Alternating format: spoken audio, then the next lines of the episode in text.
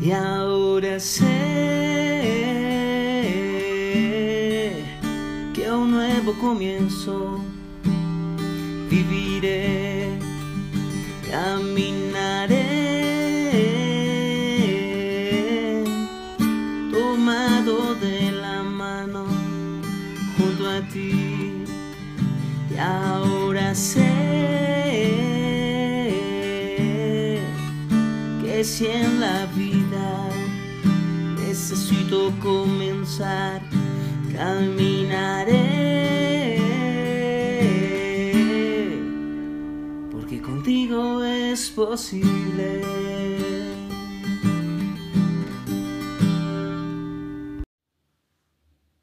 Iglesia, Casa de un Nuevo Comienzo, con la pastora Elizabeth Rodríguez. Porque si en la vida necesitas comenzar de nuevo, con Dios es posible. Casa de un nuevo comienzo. Casa de un nuevo Casa de un nuevo comienzo. Casa de un nuevo, comienzo. Casa Casa de un nuevo comienzo. Casa de un nuevo comienzo. De un nuevo comienzo. Casa de un nuevo comienzo. Buenos días, amada iglesia. Dios les bendiga. Qué gusto poder estar aquí, poderles acompañar. Para mí es un privilegio poder compartir la palabra del Señor. Y así como para mí es un privilegio recibir esa palabra, yo sé que para cada uno de ustedes también, porque el Señor nos levanta, nos anima, nos lleva, nos, todo este tiempo de dificultad que hemos venido atravesando como humanidad, Dios nos ha sostenido a través de su palabra. Así que hoy es una hermosa oportunidad para que nuestro corazón esté dispuesto para recibir el mensaje que Dios tiene para nosotros. Amén. Mi amados hermanos y mi amadas hermanas, yo no sé cuántos de ustedes se vieron esa serie de películas que se titulaba Retroceder nunca, rendirse jamás. Unas películas protagonizadas por un actor famoso, muy famoso en la década de los 80, los 90, Jean-Claude Van Damme, en donde una tras otra eh, venía mostrando cómo este personaje eh, era constante en su lucha, constante en su batalla y no se dejaba rendir, no retrocedía y peleaba con la vida hasta obtener lo que necesitaba obtener. Y justamente cuando estaba estudiando el pasaje de la palabra, recordaba el título de esta película, porque cuando leía la palabra que quiero compartir hoy con ustedes, yo decía, esta es una invitación a retroceder nunca, rendirse jamás. Así que esta palabra la he titulado hoy, retroceder nunca, rendirse jamás. ¿Y por qué les voy a hablar de no hay opción para retroceder, no hay opción para rendirse? A través de esta palabra. ¿Por qué vamos a hacerlo? ¿Por qué lo vamos a abordar hoy? Es porque la palabra que Dios tiene para nosotros hoy contiene tres razones fundamentales, tres razones importantísimas por las cuales usted y yo no podemos retroceder. Usted y yo no podemos rendirnos. A pesar de las dificultades, a pesar de las crisis, no importa, no nos rendimos, no retrocedemos. Que se vuelva nuestro caballito de batalla esta frase, y es que ante las crisis y ante las dificultades no damos vuelta atrás, seguimos avanzando, seguimos adelante como Dios lo desea para nosotros. ¿Y por qué digo que como Dios lo desea para nosotros? Porque eso es lo que la palabra me deja ver a mí. Hoy vamos a estar trabajando un pasaje hermoso que se da, es una palabra profética que se da en un tiempo de profunda desesperanza, en un tiempo de profunda crisis. Esta palabra que vamos a leer, les voy a decir en un momento dónde vamos a leer, está en el marco de una historia de un pueblo que está siendo destrozado, podríamos decirlo así, anímicamente, emocionalmente, espiritualmente, por desobediencia a Dios, por desobediencia a las leyes y a las órdenes que Dios le había dado. Recordemos nosotros dentro del contexto de la palabra que el pueblo de Israel como pueblo escogido fue instruido por Dios para hacer ciertas cosas y fue orientado por Dios. Y cuando uno hace una lectura de la escritura uno se da, un se da cuenta que Dios todo el tiempo le decía, mire, haga esto, haga esto, haga esto, porque es que si usted no hace esto, le va a pasar esto, le va a pasar aquello, usted va, le va a sufrir, van a sufrir sus hijos, ustedes van a ser, eh, eh, van a ser exiliados, ustedes los van a, otras naciones los van a gobernar, mire, cuídense, miren, hagan. Pero cuando uno lee el libro de los reyes, el libro de crónicas, uno se da cuenta que todo el tiempo los reyes hicieron todo lo contrario, el pueblo hizo todo lo contrario. Algunos hicieron lo correcto delante de Dios, pero como lo habló el pastor hace ocho días y la pastora nos contaba la historia del rey Manasés, Hubo reyes que hicieron cosas perversas y que llevaron al pueblo a hacer cosas malas, lo que finalmente a qué conllevó a que la palabra que Dios había dado se cumpliera y ellos tuvieran que ser deportados, ellos tuvieran que ser sacados de su territorio, ellos tuvieron que ver cómo fue incendiado su templo, su ciudad, todo lo que ellos amaban y, mataron gente y cómo se llevaron. Lo más valioso que había allí en Judá, se lo llevaron se lo llevaron para Babilonia y cómo ellos tuvieron que sufrir ese exilio de su tierra, ese exilio de su nación, del lugar que Dios les había entregado. Y esta palabra que les voy a compartir se da en un contexto de desesperanza, en donde se cree que todo se perdió, que todo se acabó, que vamos a ser esclavos toda la vida, que vamos a vivir en esta circunstancia tan difícil toda la vida. Y quiero que me acompañen al libro de Isaías, porque en el libro de Isaías podemos ver eh, cómo Dios todo el tiempo le hablaba al pueblo, cómo todo el tiempo le decía, ojo, ojo, ojo, lo que va a pasar, ustedes están mal, pero finalmente por la desobediencia del pueblo ocurre lo que ocurre y Dios viene y da una palabra, una palabra de ánimo. Cuando uno hace la lectura, ya les voy a decir en qué capítulo vamos a leer, cuando uno hace la lectura de, de, esta porción de la palabra, uno se da cuenta que Dios le está dando esta palabra a través del profeta a un pueblo que tenía mucho temor, que tenía mucha angustia, porque creían que todo se había acabado. Así que quisiera que hoy retomáramos esta palabra, porque este mes, este mes, el mes de mayo, es el mes de comenzar de nuevo con constancia, con perseverancia, con paciencia. Este es el mes para que nosotros sigamos avanzando constantes, sin dar marcha atrás. Y justamente la palabra que hoy compartimos, justamente la palabra que Dios tiene para nosotros hoy, nos habla de ello, de por qué debemos ser constantes, de esas razones para no retroceder nunca, para no rendirnos jamás. Quiero que me acompañen al libro de Isaías, del profeta Isaías, capítulo 43, y vamos a estar leyendo el versículo 1 al versículo 7. Isaías 43, versículo 1 al versículo 7. Y aquí vamos a encontrar una hermosa palabra de Dios animando al pueblo a ser constante. Así que hoy vamos a leer y que el Señor hable profundamente a nuestros corazones. Y dice la palabra del Señor así.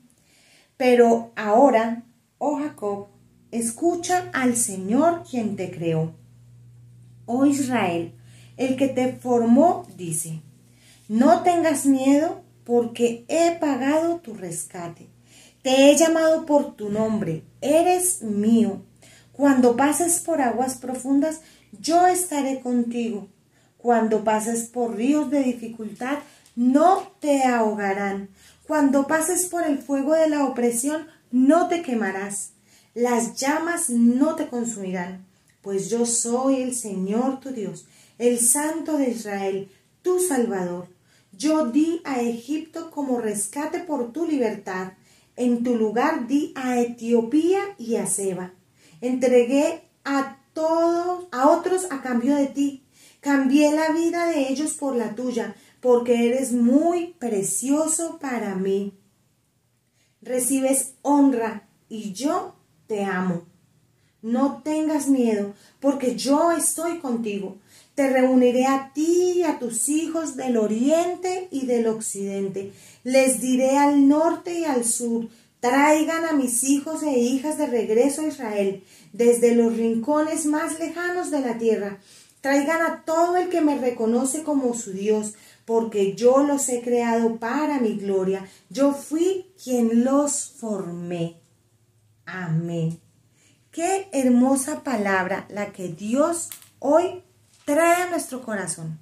Una palabra para animarnos a vivir constantemente. Una palabra para decirnos que no podemos retroceder, que no podemos rendirnos, que no podemos dar vuelta atrás. Así que hoy no olvide que vamos a ver tres razones, tres razones por las que no podemos retroceder, por las que no nos podemos rendir. Y la primera razón la encontramos justamente en los primeros dos versos de, este, de esta porción que leímos. Y esta primera razón la he titulado, la primera razón la he titulado porque tengo compañía, tengo compañía. La primera razón por la que yo no puedo retroceder, yo no puedo dar marcha atrás es porque tengo compañía. Justamente eso es lo que Dios le está diciendo al pueblo de Israel en esta palabra de esperanza. Dios le está diciendo al pueblo de Israel que en el versículo 1 y el versículo 2 leemos que dice, Jacob escucha al Señor. Dice, pero ahora, Jacob, escucha al Señor. ¿Sí? Ah, cuando uno lee atrás el pasaje, viene diciéndoles, en los capítulos anteriores, viene Dios diciéndoles todo lo que les va a pasar y todo lo que les va a pasar por la maldad de sus corazones. Y el motivo de su desobediencia trae esa desgracia tan terrible y trae tanta dificultad y tanto dolor. Me llama la atención este pero hermoso que aparece y dice, pero ahora. Y ahora en otras versiones dice, oh Jacob, escucha al Señor, quien te creó. Oh Israel, el que te formó, dice. Qué hermoso es ver en este pasaje que Dios es creador. Dios creó los cielos y las estrellas, pero aquí le estaba recordando a Israel que él también les había creado como nación. Por eso son Israel, la nación creada por Dios, formados por Dios. No tengas miedo, porque he pagado tu rescate. Te he llamado por tu nombre. Eres mío. Cuando pases por aguas profundas, yo estaré contigo. Cuando pases por ríos de dificultad, no te ahogarás. En este pasaje podemos ver cómo Dios reconoce en ellos y cómo Dios les dice, ustedes tienen miedo, ustedes tienen angustia, ustedes tienen dolor por lo que les está pasando, pero les dice, pero no tengan miedo, no tengan miedo, porque yo he pagado por ese rescate. Dice, te he llamado por tu nombre, eres mío. Qué hermoso fue para el pueblo de Israel recibir esta palabra en medio de una circunstancia tan compleja, en medio de un dolor tan profundo, recordar que Dios les estaba diciendo, ustedes son míos, yo a ustedes, yo a ustedes los formé, yo a ustedes los rescaté, no tengan miedo, no tengan miedo, y les da una palabra poderosa, una palabra poderosa en donde les recuerda que Él es su compañía. Le dice, le dice, cuando pases por las aguas profundas, yo estaré contigo. Cuando pases por ríos de dificultad, no te ahogarás. Cuando pases por el fuego de la opresión, no te quemarás. Las llamas no te consumirán. Es hermoso ver en este pasaje, en esta porción de la palabra, cómo Dios le está diciendo al pueblo de Israel, ustedes no tienen que tener miedo, porque es que yo soy el encargado de ustedes. No es que yo los formé, no es que yo los creé, ustedes no pueden temer, porque es que yo soy el que voy a estar con ustedes cuando pasen por las aguas, cuando pasen por los ríos, cuando pasen por el fuego, soy yo el que voy a estar con ustedes. Dios les estaba recordando al pueblo de Israel lo que él ya les había demostrado en muchas ocasiones. Y si no recordemos cuando ellos pasaron por el Mar Rojo, cuando ellos pasaron por el río Jordán, cuando ellos pasaron por diferentes circunstancias. Un poco, eh, no sé si ustedes recuerdan el suceso de Sadrach, Mesach y Abednego, cuando ellos también pasaron por el fuego, pero las llamas no ardieron, porque ¿quién estaba con ellos? ¿Quién estaba con ellos? Dice que había una cuarta persona en el horno con ellos. ¿Qué nos, nos recuerda esta palabra y qué les recordaba esta palabra al pueblo de Israel? Que ellos no podían andar temerosos, ellos no podían andar pensando que todo se iba a acabar, que ese era el fin, que ya no se había terminado todas las promesas de Dios, que ya no había más. Ellos no podían vivir así, ¿por qué? Porque Dios les estaba recordando que Él estaba con ellos, que aunque fueran profundas las aguas, dice, aunque sean profundas las aguas, dice, yo estaré contigo, aunque pases por los ríos de dificultad, no te ahogarás, no te ahogarás, estoy contigo. Cuando pases por el fuego de la opresión, el fuego de la opresión, no te quemarás, las llamas no te consumirán. ¿Por qué? Porque allí estoy. Qué bueno es ver en este pasaje cómo a pesar de los peligros, a pesar de las dificultades, a pesar de todo lo que el pueblo de Israel pudiera vivir, tenía la plena certeza de que Dios estaba con ellos. Por eso, mi amado hermano y mi amada hermana, qué importante es para nosotros hoy entender esta palabra. Y esta palabra me hace acordar de unas hermosas palabras que Jesús dijo al final de sus días también, cuando él ya se estaba despidiendo de los discípulos, cuando él ya estaba dejando todo, cuando él ya estaba, eh, digamos que, diciendo adiós, ¿sí? Ah, y estaba allí a punto de ser eh, eh, llevado al cielo. Y Jesús también le dice unas palabras muy similares a los discípulos, ¿sí? Y les dice que Él estaría con ellos todos los días hasta el fin del mundo. Todos los días que así bebieran cosa mortífera, nada les haría daño, que no pasaría nada, nada les pasaría porque Él estaría con ellos todos los días hasta el fin del mundo, hasta el final de los tiempos. Es una promesa similar. Qué bueno es hoy para nosotros, hoy más que nunca recordar que no importa cuáles sean las aguas profundas en las que estemos, tengamos que estar sumergidos, cuáles sean los ríos, los ríos que nos quieren arrastrar en la agonía del dolor, de las dificultades y de las crisis, cuáles sean esas llamas de opresión que nos quieren acabar. No importa, porque si tenemos claro que nuestro Creador, nuestro formador, el que nos ama, está con nosotros, ninguna de esas cosas nos hará daño, nada nos hará daño, porque Jesús prometió estar con nosotros todos los días hasta el fin del mundo. Así como esta promesa que le estaba haciendo a Israel y Dios le estaba diciendo, yo estoy contigo, yo estoy contigo, no te pasará nada. Así Jesús lo dijo también. Jesús dijo, yo estaré con vosotros todos los días hasta el fin del mundo. Y qué importante es hoy para nosotros entender que no importan cuáles sean las crisis, no estamos solos. No estamos solos. Tengo compañía. Quisiera que usted lo dijera allí, ahí donde usted está sentado. Diga, tengo compañía. Dígalo allí, tengo compañía, sé que no estoy solo, sé que no estoy solo, tengo compañía. Jesús está conmigo, Dios prometió estar conmigo.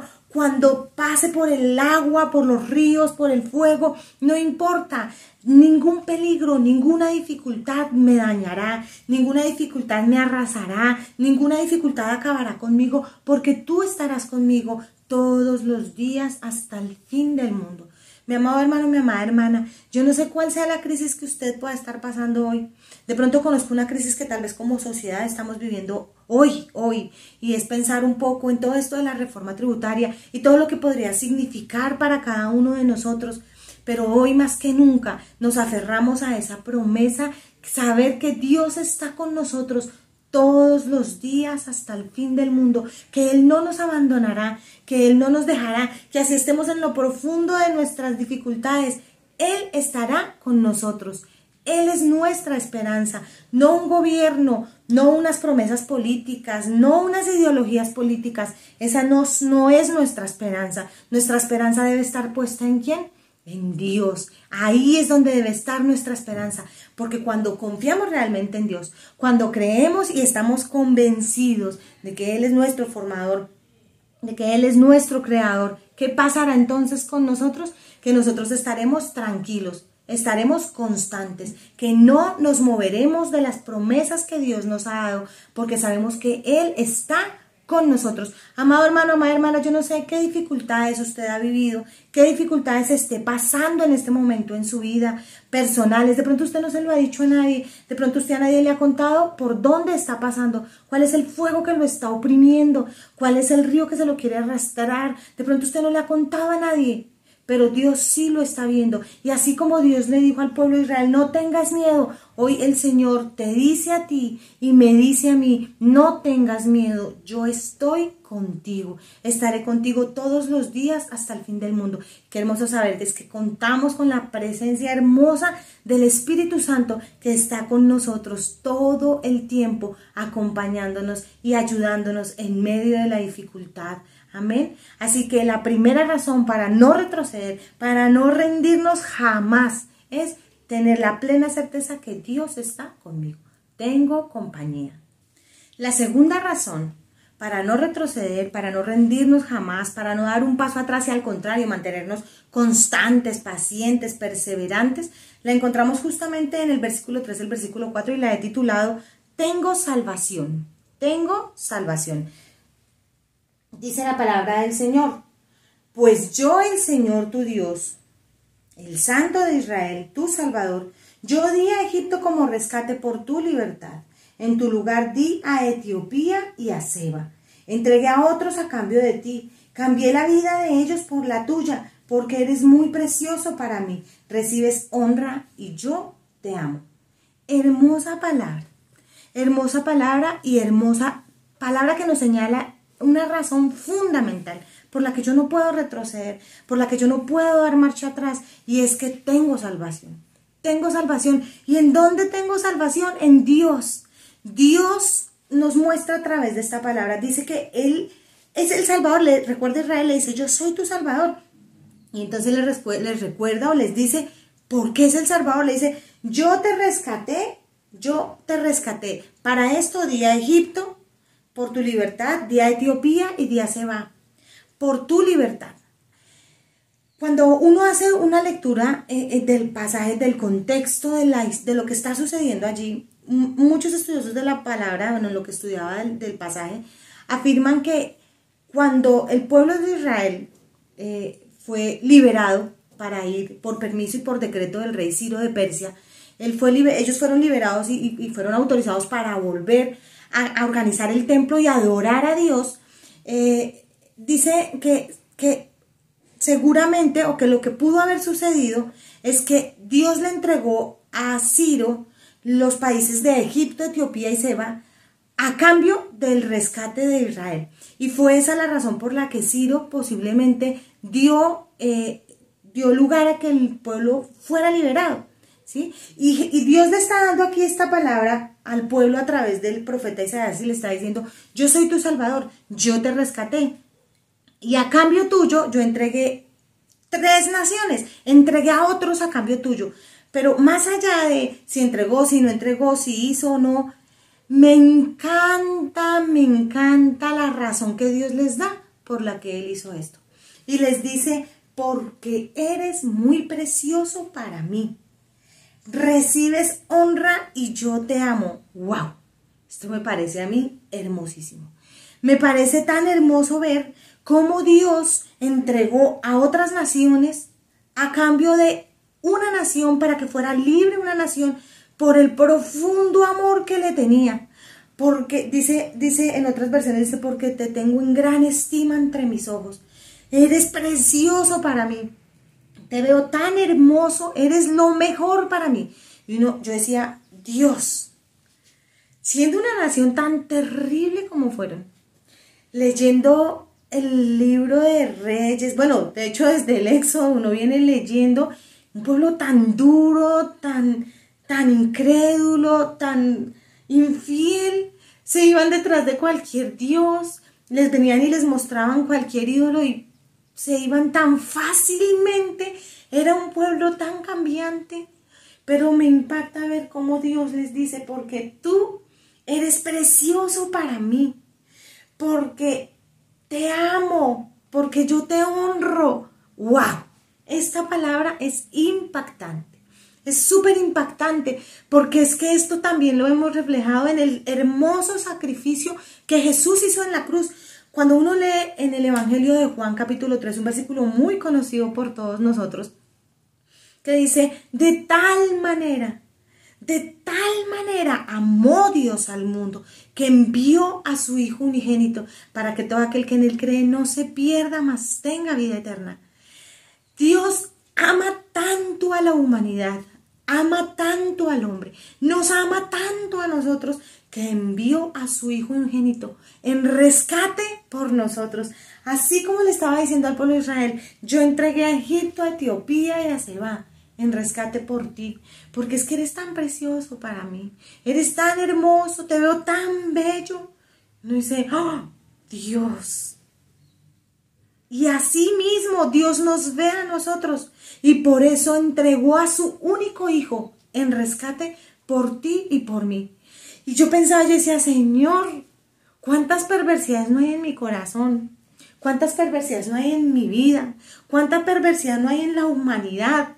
Y uno ve unas cosas terribles y uno dice, pero ¿cómo se les ocurre? Pero por esos pecadores Jesús se entregó.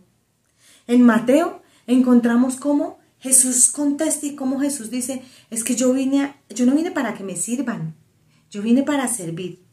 Yo vine a dar mi, vida en rescate por muchos. Yo vine a entregarme por muchos. Y uno encuentra esta palabra tan esperanzadora, con tanto amor, que yo digo, Dios, ¿cómo nosotros en medio de la crisis, cómo nosotros en medio de la dificultad, lo olvidamos tan fácilmente? cómo reprochamos a Dios, cómo culpamos a Dios, cómo a veces nos vamos en lastre contra Dios, abandonamos los caminos de Dios por X o Y situación que nos pasó, olvidando el rescate que Dios ha dado por nosotros, que fue entregar a su único hijo para que muriera por amor a nosotros, por redimirnos de nuestros pecados, por redimirnos de nuestra maldad. ¿Y todo por qué? Ay, porque es que Él nos ve preciosos, nos ve hermosos, Él nos ve con tanto amor que no ve todas nuestras faltas. Amado hermano, amada hermana, yo no sé en qué usted le haya fallado al Señor, en qué usted le haya faltado al Señor. No sé cuál sea la maldad que usted haya albergado en su corazón, pero yo sí le puedo decir algo hoy. Y es que no importa que usted sea lo peor del mundo, porque es que a veces nos damos palo, pero palo del bueno, y somos lo peor del mundo. Hoy el Señor te dice, eres hermoso, eres hermosa, eres lo más precioso, te rescato. Dice, me encanta cuando dice, recibe honra. Él nos honra porque nos ama, nos ama con tanto amor que nosotros cuando estamos en medio de las crisis Pecamos increíblemente al botar toda la basura, al olvidarnos de ese amor inagotable, de ese amor tan profundo y sumergirnos en nuestro dolor, en nuestra angustia, en nuestro dolor, en nuestra tristeza, en el mal que nos hayan causado, en las dificultades que teníamos. Pero hoy la invitación es, amado hermano, amada hermana, no importan las crisis, no importan las dificultades, no importa lo que estemos atravesando, no importa. ¿Por qué? Porque Dios es nuestro Salvador. Jesús dio su vida en rescate por mí y eso es más valioso que cualquier cosa, porque para mí, Elizabeth, es gratificante entender que Dios me ama tanto que Dios me ve con ojos de amor, que Dios me ve con ojos de compasión y de amor entrañable, que me ve hermosa, a pesar de todas mis faltas, a pesar de todos mis errores, a pesar de lo que yo haya hecho. Dios me sigue viendo con ese profundo amor y sigue estando dispuesto. Así que si hoy, hoy necesitas volver a los brazos de Jesús, volver a los brazos del Maestro, Él ya entregó todo por ti, porque Él así te ve. No importan las faltas, no importan las crisis, no importa lo que tú hayas hecho, no importa si vuelves a Dios, vas a encontrar a un Dios que te ama y que te ve con ojos de amor y que está dispuesto a restaurarte y que está dispuesto a levantarte y a decirte, hijo, te amo, hija, te amo, yo estoy contigo, yo soy tu salvador. Hermosa esta palabra y hermoso entender, entender que ni siquiera nuestras propias faltas nos pueden alejar del amor de Dios, como lo dijo el apóstol Pablo. Ni la vida, ni la muerte, ni lo alto, ni lo profundo, ni lo presente, ni lo porvenir, ni ninguna otra cosa creada, nada, nada nos podrá separar del amor de nuestro buen Dios, nada. Y eso es maravilloso. Díganme, díganme ustedes allá, ¿no es una razón lo suficientemente válida como para no dar vuelta atrás? como para no retroceder, como para seguir constantes, pacientes, perseverantes, aguardando la promesa, aguardando la palabra cumplida de Dios para nuestras vidas. ¿No es razón suficiente? Yo le invito, mi amado hermano, mi amada hermana, no desfallezca, ni en sus dolores, ni en sus crisis, ni en lo que usted haya hecho. No se quede ahí. Mire que tenemos razones fundamentales para no retroceder, para no rendirnos, para seguir avanzando. Amén. Avanza, no retrocedas. Tienes todas las razones para seguir avanzando. Amén. Y así vamos a pasar entonces a la tercera y última, a la última razón por la que no es posible rendirnos, no podemos volver atrás, no podemos hacer retroceder nunca, rendirnos jamás. Y la tercera razón, ¿cuál es? Es que tengo oportunidad. ¿Tengo qué? Tengo oportunidad. La primera fue, tengo compañía. La segunda fue, tengo salvación. Y la tercera es, tengo oportunidad. Cuando leemos en el versículo 5, del versículo 5 en adelante dice, no tengas miedo, vuelve y le reitera, ¿no? Me, me, encanta ver cómo Dios afirma, afirma su palabra en el corazón del pueblo y por supuesto de nosotros. Le dice, no tengas miedo, porque yo estoy contigo. Te reuniré a ti y a tus hijos del oriente y del occidente. Les diré al norte y al sur, traigan mis hijos e hijas de regreso a Israel, desde los rincones más lejanos de la tierra. Traigan a todo el que me reconoce como su Dios, porque yo los he creado para mi gloria. Hermoso. Fui yo quien los formé. Amén. Qué hermosa palabra. Qué hermoso es ver que una razón fundamental para no dar vuelta atrás, para no retroceder, es saber que vamos a tener en Dios siempre una oportunidad. Siempre vamos a encontrar una oportunidad en Dios. ¿Qué le está diciendo Dios aquí al pueblo de Israel? Recuerde que ellos fueron despojados de todo y fueron echados de su tierra. Y cuando uno conoce un poco la historia del pueblo de Israel y en el estudio que hemos hecho de la palabra hemos podido ver cómo para el pueblo de Israel la tierra era muy importante. Como para el pueblo de Israel la tierra era de lo más importante que ellos podían llegar a tener. La tierra para ellos significaba todo, el terreno significaba para ellos todo. Y el hecho de que ellos tuvieran que ser sacados de allí, se los llevaron de allí, no solamente vieron cómo ardía ese hermoso templo que brillaba hermoso, y que era su gloria, y ellos, ellos se gloriaban en ese templo porque era de lo más hermoso que ellos tenían, sus murallas eran hermosas, lo que ellos tenían en su ciudad era hermoso, y ver cómo ardía todo, cómo despojaron todo, cómo se robaron los tesoros de la casa del Señor y también se los llevaron, cómo sacaron todo, cómo acabaron con todo, eh, eso tuvo, tuvo que haber traído una profunda decepción para ellos, una profunda frustración de decir, no, hasta aquí llegamos, ya no hay nada que hacer, ya no podemos reconstruirnos, esto hasta aquí llegó, esto hasta aquí se acabó. Pero es hermoso ver cómo Dios le da esta hermosa promesa al pueblo de Israel y le dice, no tengas miedo porque yo estoy contigo. Y le, y le, sigue afirmando, ¿no? Yo estoy contigo. Y le dice, yo, dice, te reuniré a ti y a tus hijos del oriente y del occidente. Y le diré al norte y al sur, tráiganlos. ¿Cierto? Dice, tráiganlos de regreso a Israel desde los rincones más lejanos de la tierra, Dios le dio una promesa de restauración al pueblo de Israel.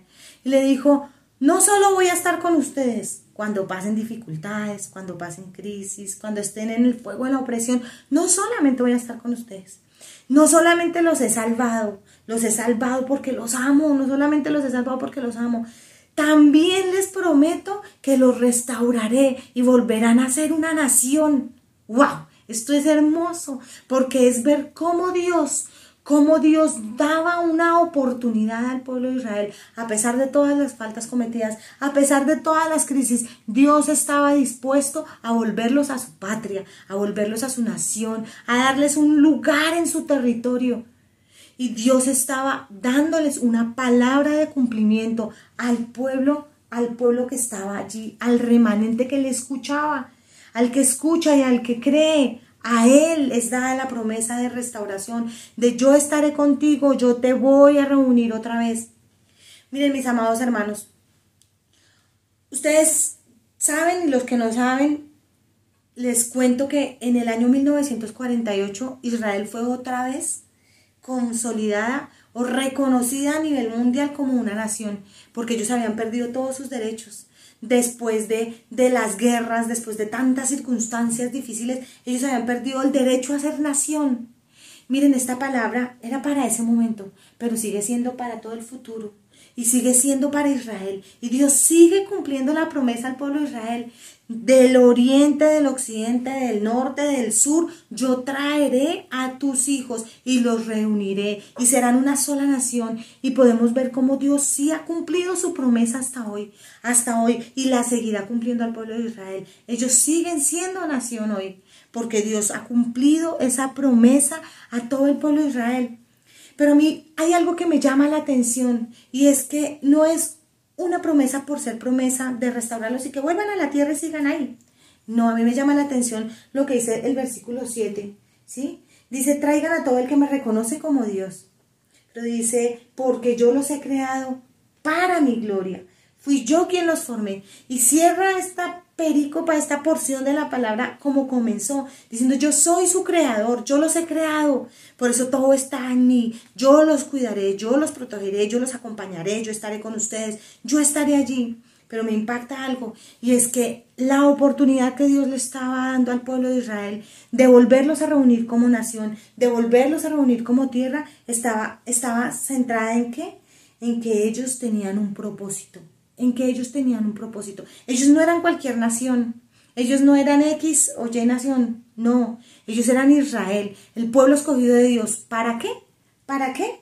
Dice para mi gloria, para la gloria de Dios. Esto me muestra a mí y nos muestra a todos hoy que el pueblo de Israel tenía un propósito claro en la tierra y lo tiene. Y es darle un lugar a Dios en medio del hombre. Darle un lugar a Dios y glorificar a Dios y honrar a Dios sobre todas las cosas. Y no distante está del propósito que usted y yo tenemos en la tierra. ¿Cuál es el propósito más grande que usted y yo tenemos en la tierra? No está en estudiar y tener muchos títulos. Ese no es nuestro mayor propósito. No está en tener una hermosa familia y un hermoso, unos hermosos hijos y un hermoso hogar. Nuestro propósito en la tierra no está en tener un hermoso carro, una hermosa casa, una hermosa eh, vida económica que mostrar. Ese no es nuestro propósito en la tierra. Nuestro propósito en la tierra no está en mostrar los lujos que yo pueda tener, ni las cosas que pueda conseguir aquí en la tierra. Mi propósito en la tierra, al igual que era el propósito para el pueblo de Israel, está en glorificar a Dios, en vivir para la gloria de Dios, en vivir para hacerlo famoso a Él. Ese es el propósito de mi vida, ese es el propósito de mi existencia. Entender que tengo un propósito. Miren, amados hermanos, amadas hermanas, cuando vemos esta tercera razón de por qué no podemos retroceder y no podemos rendirnos, es porque tenemos esa oportunidad y porque tenemos eh, una, una, palabra de restauración, pero no es una restauración para, para que usted se sienta bien y ya, para que usted diga, ay, ya pasó todo esto, gracias a Dios, mire, todo está bien, estoy como Job, ya recuperé todo lo que había perdido, estoy muy bien. Va mucho más allá de eso. Y es que esa oportunidad no es la oportunidad solo de salir de las aguas, pasar el fuego, salir del río, más allá de eso. Y tiene que ver con que esa oportunidad que Dios me da sea para glorificarlo a Él, para mostrarlo a Él, para ver que todo es para la gloria de Dios, que no se trata de mí, sino que se trata de quién? Se trata de Dios. Se trata de Dios. Mis amados hermanos y mis amadas hermanas, si ustedes de los que algún día ha dicho, es que yo no sirvo para nada, que yo me quiero morir, es que yo no sé ni para qué estoy aquí en la tierra. Le cuento que usted se dejó arrastrar por los ríos, por las aguas, por el fuego, por todo. Se le olvidó que Dios estaba con usted, se le olvidó que Jesús es su Salvador, que el Dios, todo para que usted sea salvo. Y se le olvidó que usted tiene un propósito en la tierra. Y que el propósito es glorificarlo a Él. Mire, amado hermano, amada hermana, yo creo que si todos nos sentáramos aquí a contarnos los pesares y las cosas que hemos pasado, todos hemos pasado por circunstancias muy difíciles, muy adversas, cosas muy dolorosas. Pero es que yo no estoy aquí para gloriarme a mí misma, ni para que digan, wow, qué bien, o que, ah, pobrecita. No, estoy aquí para qué? Para darle la gloria a Dios, para entender que se trata de Él, que es por su misericordia, que es por su fidelidad, que Él es el único que se merece, que todo el mundo lo sepa, que Dios es lo mejor, que todo el mundo sepa que Dios es lo, lo, que todos necesitamos para estar bien. No necesitamos tener el mejor presidente del mundo, no necesitamos tener los mejores gobernadores del mundo, no necesitamos tener las mejores políticas y las más justas del mundo. Si tenemos a Dios, lo tenemos todo. Y no estoy diciendo que el otro no es importante, no, no me malinterprete, pero estoy diciendo que en Dios yo voy a vivir para ¿Para qué? Para agradarlo a Él, agradarlo a Él, aún por encima de mí mismo. Así que mi amado hermano, mi amada hermana, ánimo, ánimo, no importan las crisis. Quiero cerrar diciéndoles algo. Y es que eh, Dios jamás le prometió aquí al pueblo de Israel. Ustedes no van a pasar por aguas, ustedes no van a pasar por ríos, nunca pasarán por el fuego, ustedes estarán siempre bien. No, Dios no prometió que no tendríamos dificultades. Dios no nos prometió que no tendríamos angustia, dolor. Dios no nos prometió que no íbamos a sufrir. Si a usted le enseñaron que es que si usted está en Dios, usted no tiene por qué sufrir, le están diciendo mentiras, porque la Biblia me está diciendo a mí que sí pasamos por el agua, que sí pasamos por el fuego, que sí lloramos y sufrimos por diferentes circunstancias, por consecuencia de nuestra maldad, por diferentes razones. Sí pasamos por el fuego, sí pasamos por las circunstancias, pero si hay algo que Dios sí nos prometió, es que va a estar con nosotros todos los días, hasta el fin del mundo. Es que tenemos la hermosa promesa de salvación, de una vida eterna, y que tenemos en Jesús la mayor esperanza. Así que yo quiero invitarle para que usted hoy incline su rostro allí donde está. Usted le puede decir, Señor, perdóname si he desconfiado de ti, si olvidé que eres mi creador, mi formador, perdóname. Perdóname si te he reclamado cada vez que he pasado por el fuego, cada vez que he pasado por la llama, cada vez que he pasado por el río, por el agua que me ané, cada vez que he pasado por todas las dificultades. Señor, he renegado de ti, he renegado de tu palabra, he renegado de tu propósito. Perdóname si me he olvidado cuál es el propósito. Perdóname, perdóname si he olvidado el sacrificio hermoso que hiciste en la cruz, todo por amor. Perdóname, Señor. Pídale perdón al Señor. Dígale, Señor, perdóname. Perdóname por mi maldad. Perdóname por revolcarme en mi dolor, en mi sufrimiento y por autocompadecerme, olvidándome olvidándome de cuántas razones tengo para no retroceder. Perdóname, Señor. Y hoy ayúdame, ayúdame a afianzar esta palabra en mi corazón, que siempre tenga presente que tú estás conmigo, que tú no me dejarás, que tú me acompañarás siempre, que tú eres mi Salvador, que tú has dado todo todo por en rescate por mí, que tú has dado todo porque me amas.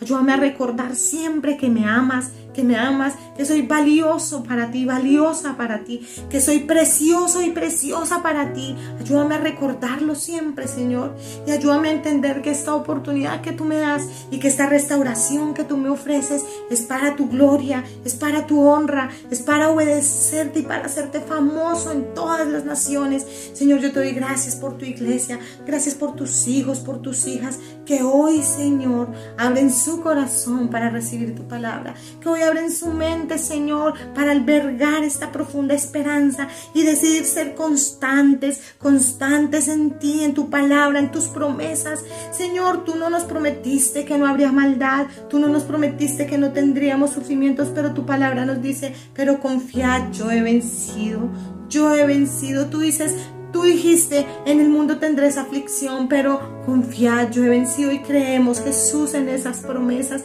Creemos en que tú eres nuestra confianza. Tú has vencido por nosotros, tú has vencido por nosotros y hoy lo creemos, hoy lo recordamos, hoy lo proclamamos y descansamos en ti. No sé cuál sea la dificultad que mi hermano y mi hermana esté pasando. No sé cuál sea la crisis que hoy tus hijos y tus hijas estén sintiendo, estén viviendo pero lo que yo sí sé es que tú prometiste estar con ellos, estar con ellas, acompañarles todos los días hasta el fin del mundo, Señor. Bendigo tu iglesia y te pido, Señor, que tú nos hagas una iglesia perseverante, perseverante, paciente, constante, que nada nos aparte de ti, que nada nos haga dudar de ti, de tu propósito, de tu palabra y de lo que tú tienes para nosotros. En el nombre de Jesús te doy mil gracias, Señor, porque hablas a mi corazón, porque con esta palabra me has sostenido por mucho tiempo y porque he podido fortalecerme en ti y yo deseo lo mismo para tus hijos y para tus hijas en el nombre de Jesús. Te doy muchas gracias por tu gran amor para nuestras vidas. Amén y amén. Amén, amado hermano. Amada hermana, retroceder nunca, rendirse jamás. No dé vuelta atrás. Usted no se devuelve, no retrocede, porque tenemos tres razones y muchas más, pero tres razones fundamentales, innegociables, por las cuales mantenernos constantes, por las cuales mantenernos firmes en el propósito de Dios para nosotros. Amén. Dios les bendiga. Les amo mucho. Bendiciones.